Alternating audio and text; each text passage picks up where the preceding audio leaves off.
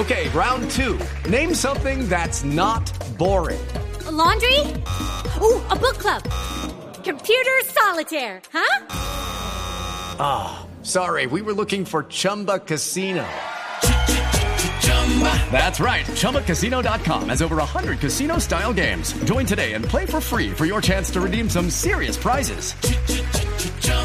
ChumbaCasino.com. No purchase necessary. Full prohibited by law. 18 plus terms and conditions apply. See website for details. Alejandro Villanueva es licenciado en Ciencias Sociales, especialista en Pedagogía, doctor en Sociología, magíster en Educación. Eh, eh, doctor Villanueva, gracias por estar con nosotros en Sala de Prensa Blue. Buenos días, eh, pues espero se encuentren muy bien. Un abrazo, saludarles con mucho aprecio en estos tiempos tan distópicos. Mm. Y bueno, compleja la situación de, de tanta expectativa en el marco de la pandemia, también de tanto de tanta inversión por parte del distrito, pero también por parte del desarrollo de la política pública. Eh, también hubo una serie de equivocaciones en términos logísticos, en términos del club. La misma alcaldesa decía que no había la suficiente cantidad. Sí, ella misma lo afirmó. Pero, eh, digamos, llevamos mucho tiempo mm, dando unos círculos frente a este tipo, mismo tipo de situaciones y el tipo de soluciones que se deben dar. Entonces es absolutamente lamentable decir que esta violencia retorne a los estadios y que los estadios se vean manchados por una situación tan compleja, pero creo que también es muy, muy claro eh, y muy relevante eh, pensar qué ha pasado con la política pública de seguridad, comodidad y convivencia en el fútbol. ¿Qué ha pasado con ese plan decenal? ¿Qué ha, qué ha pasado con las mesas de barrismo social? ¿Qué ha pasado con, con la responsabilidad social empresarial de los clubes de fútbol, de la DIMAYOR y de la federación? Porque si ustedes se dan cuenta aquí, como que el sector público y los contribuyentes ponemos y contribuimos con, con todas esas situaciones que se presentan, pero lastimosamente eh, el sector privado no, no le está apuntando, ni los clubes de fútbol, a la construcción de esos consensos de convivencia. Entonces, pues yo creo que, que debemos eh, como hacer una pequeña disección de este problema para empezar a ver las alternativas, los procesos y evidentemente pues las dinámicas que tengamos para disfrutar de un fútbol en paz, porque no es justo en un país con un conflicto armado de 60 años, en un país tan violento, eh, que estigmatiza mucho, tan complejo, que nos Sí. estemos matando por fútbol. Alejandro, usted mismo nos está planteando algunas de las inquietudes de qué ha pasado con unos, qué ha pasado con otros, para poder encontrar esas salidas de las que ya hablamos en un momento. Pero yo le quiero preguntar por el origen. ¿Por qué se presenta esta situación de, violen- de violencia en los escenarios deportivos, particularmente en el fútbol? Se ha tratado de separar mucho a los hinchas, a los que realmente van a disfrutar el espectáculo deportivo, de quienes cometen estos actos, porque independientemente del color de la camiseta, siempre se presentan. ¿Qué hace que una persona se vaya a la otra tribuna a atacar sin ninguna razón a otro ser humano sin importar de qué equipo de fútbol Simplemente porque tiene una camiseta de un equipo que no es el de él. Bueno, aquí es importante diferenciar. eh, hay un autor argentino muy interesante, él se llama Pablo Alabarces, y él, y él hace como una categorización de, de- de quienes participan en un espectáculo de fútbol. Están los aficionados simples, están los hinchas, y evidente está el mundo de los barristas y el mundo eh, de las barras bravas. Como son tres grandes categorías y esas categorías tienen ciertos ciertos códigos que es muy importante tener en cuenta. En el, mundo del barrismo aquí qué pasó. Claramente en el campín hay unos códigos porque pues las barras eh, sociológicamente tienen unas dinámicas de socializar a través de los a través de los puños, a través de los golpes. Hay un libro que se llama Haciendo amigos a las piñas, eh, donde pues básicamente es una sociología de los barristas en el fútbol en Latinoamérica y especialmente en Argentina. Aquí, ¿qué sucede específicamente que, que, que es muy complejo? En términos generales, hay unos acuerdos tácitos entre los integrantes de las barras del país que pues no se pueden meter con cierto tipo de personas, con las personas mayores, con quienes no tienen que ver mucho en el estadio, con las familias, etcétera. Y lo que sucede acá es que unos hinchas de, del, del verde ingresan a la tribuna familiar y empiezan con esa agresión. Claro, la respuesta, yo no estoy diciendo una respuesta que justifique, sino una respuesta que explica racionalmente desde la sociología del deporte lo que está sucediendo es, pues evidentemente la barra del Santa Fe iba a responder. Iba a responder como, como evidentemente lo hizo, y aquí tenemos seguramente varios, varios, varios conceptos. Uno es, pues no debieron hacerlo, otro es, mm. la barra responde así, y otro elemento es, pues qué pasó con la logística, qué pasó con la mm. policía y qué pasa con los distintos actores, porque pues la barra, la, la, la tribuna familiar de Santa Fe estaba siendo agredida por sujetos que tienen prácticas y estéticas ilógicas, conflictivas y barristas que eran integrantes del mm. Nacional. Entonces, es decir, la respuesta de cruzarse el campo fue una respuesta también simbólica de la gente del Santa Fe que dice, hombre, voy a cuidar a mi gente y pues también hay unas formas en el estadio del Campín, como se han relacionado las distintas barras del Santa Fe, que es muy interesante, a través de unas lógicas del cuidado, a través de unas lógicas de, del respaldo, a través de unas lógicas democráticas entre ellas, pero no esperemos que siempre sean unas lógicas pacíficas. No, pero eso sí es, eso sí es muy triste, Alejandro, porque estamos hablando de una lógica de salvajes. Es que estaba viendo aquí ya para terminar eh, un artículo que me encuentro, mire, mire las cosas de la vida, del año 2008. Estábamos en el mismo debate y eh, en, en su momento, esto es de septiembre de hace, imagínese, del año 2008, lo, lo escribe hace 15 años, lo escribe eh, Gabriel Briseño del diario El Tiempo hablando de un, de un incidente similar en el Campín. Y mire lo, lo, que dice. Él cuenta en el artículo qué hicieron en Inglaterra para acabar con los famosos hooligans, que eran otros salvajes, habían causado muertes en partidos internacionales. En el año 89 tocaron fondo, como dice el artículo, con 96 muertos en un estadio en Inglaterra. ¿Y saben qué termina todo el análisis? En que tomaron medidas, Alejandro, y medidas inclusive cadenas perpetuas para quienes eh, eh, fomentaban la violencia, les quitaban la entrada de por vida a los estadios. aquí, perdóneme la expresión, yo estoy un poquito ofendido a estos miserables como los que entraron al Campín ese día de lado y lado, yo no defiendo a ninguno, a los verdes, a los rojos, a los amarillos, a los azules, a los que sea, son unos delincuentes. Aquí lo que hay que hacer es aplicar leyes severas para que no lo vuelvan a hacer, como en todo, creería uno, Alejandro. Ajá, pero mire, hay una cosa para hacer algunas precisiones importantes. Sí. Digamos, Margaret Thatcher eh, evidentemente sí desplazó la violencia en el fútbol dentro de los estadios, pero hubo unas reformas que a nosotros no nos dicen. Nosotros nos dicen, ay, Inglaterra tan civilizada acabó la violencia en el fútbol. Eso es cierto, pero no es tan cierto. Es cierto, se acabó en los estadios y se acabó en los estadios por varias cosas. Uno, subieron la boletería ostensiblemente. Dos, los clubes y la Premier League es la que asume la logística y la seguridad de los estadios.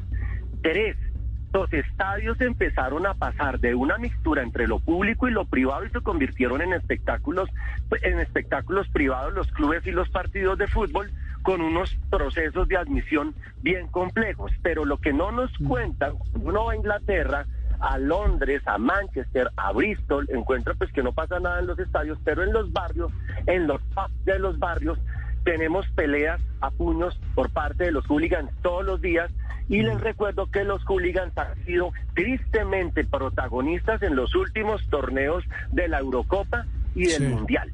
Sí. Entonces, digamos que, que, esas precisiones son fundamentales hacerlas. Colombia tiene un bloque legislativo súper interesante. Lo que pasa es que acá yo no sé qué pasa, pero no cumplimos las normas. Mm. Eso nos, eso nos preguntamos todos en todos los aspectos de la vida nacional. Es un asunto cultural. Normas hay, pero no se cumplen. Total, total. Y mire, tenemos la ley, la ley 1445, el estatuto del aficionado, tenemos la, la ley 1270 y bueno, tenemos esas leyes que, que son duras. Pero no se cumplen. Mire, mire lo que pasó con el bárbaro que casi mata a ese, ese Santa Fe. Se entrega y que porque no tiene un orden de captura lo dejan libre. En fin, aquí no pasa nada. Realmente, Alejandro. ¿Cuál es la acción de las autoridades frente a esto?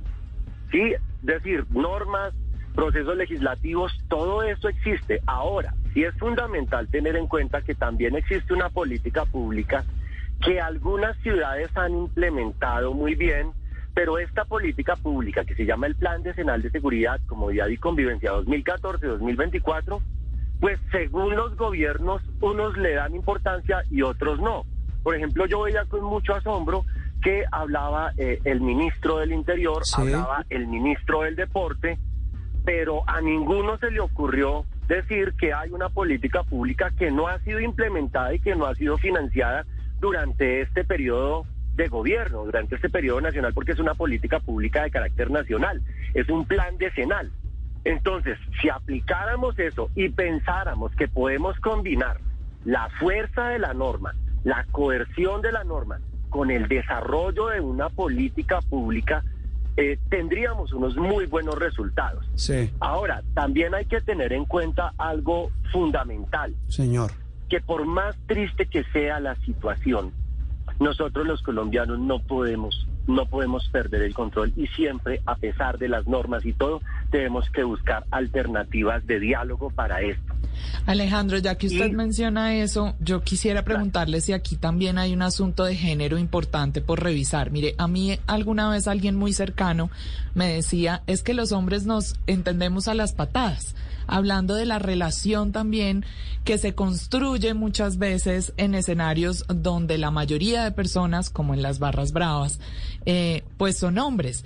Y es un asunto cultural que deberíamos construir, y esto es lo que le quiero preguntar, de mayor entendimiento, mayor diálogo, de dejar esa cultura donde el macho es el que actúa con mucha fuerza, el que responde con la violencia, y esa es la forma de enfrentar en general las situaciones de la vida no solo en el fútbol.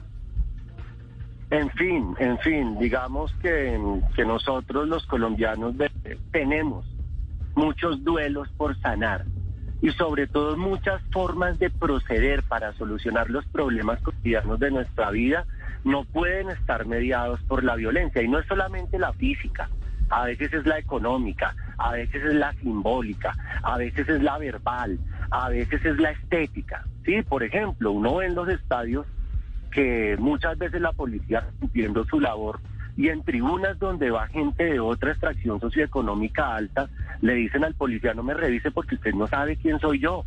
Y eso yo lo viví muchos años trabajando en el programa Goles en Paz, donde en unas tribunas sí se revisaba muy bien y en otras la policía tenía miedo porque este tipo me puede hacer trasladar, me puede hacer regañar. Es decir, usted no sabe quién soy yo. Esa es una forma profundamente violenta y simbólica que pues no hemos ajuiciado todavía los colombianos. Ahora bien, pasando a la parte de tu pregunta con el tema de género.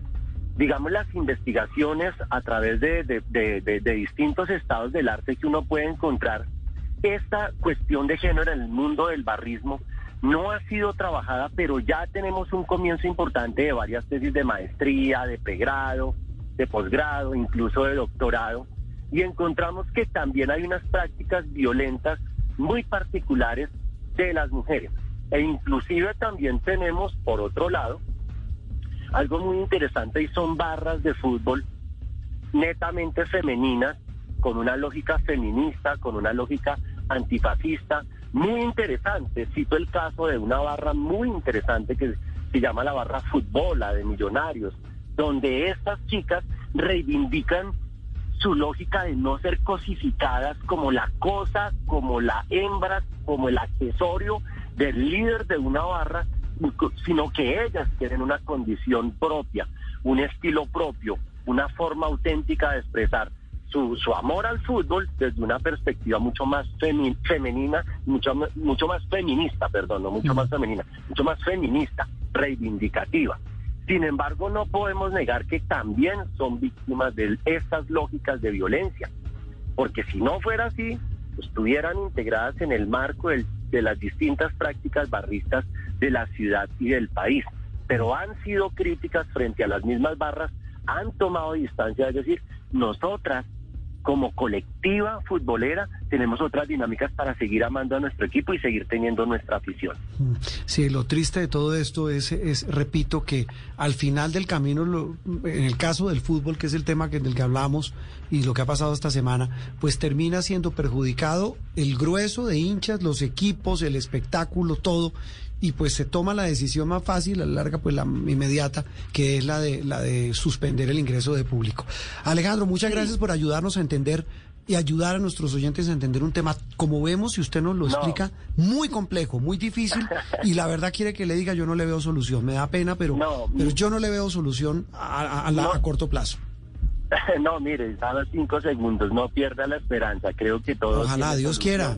Eso está dialogar bien. Y dialogar. Hay algo muy importante. Miren ustedes que cuando se aborda el tema de la carnetización, recuerden ustedes que el señor Jorge Perdomo, presidente de la de Mayor, recolectó un dinero muy importante en distintas ciudades y con distintos tipos de barras para hacer un proceso de carnetización. Y ese dinero se perdió creo que hay que dejarlo también muy ah, claro. Bueno, hay que, hay que ver qué pasó con eso, porque esa puede ser una forma. Mm, Muchas gracias, les mando un abrazo fraternal. Y, ánimo y, y, saldremos adelante como sociedad. Claro que sí. Alejandro Villanueva, hablando de una de las noticias de la semana, el espectáculo bochornoso que se vivió en el Estadio El Campín en Bogotá. Hello, it is Ryan, and I was on a flight the other day playing one of my favorite social spin slot games on chumbacasino.com. I looked over the person sitting next to me, and you know what they were doing? They were also playing Chumba Casino. Coincidence? I think not. Everybody's loving having fun with it. Chumba Casino is home to hundreds of casino style games that you can play for free anytime, anywhere, even at 30,000 feet. So sign up now at chumbacasino.com to claim your free welcome bonus. That's chumbacasino.com and live the Chumba life. No purchase necessary. DTW, void, prohibited by law. See terms and conditions 18 plus.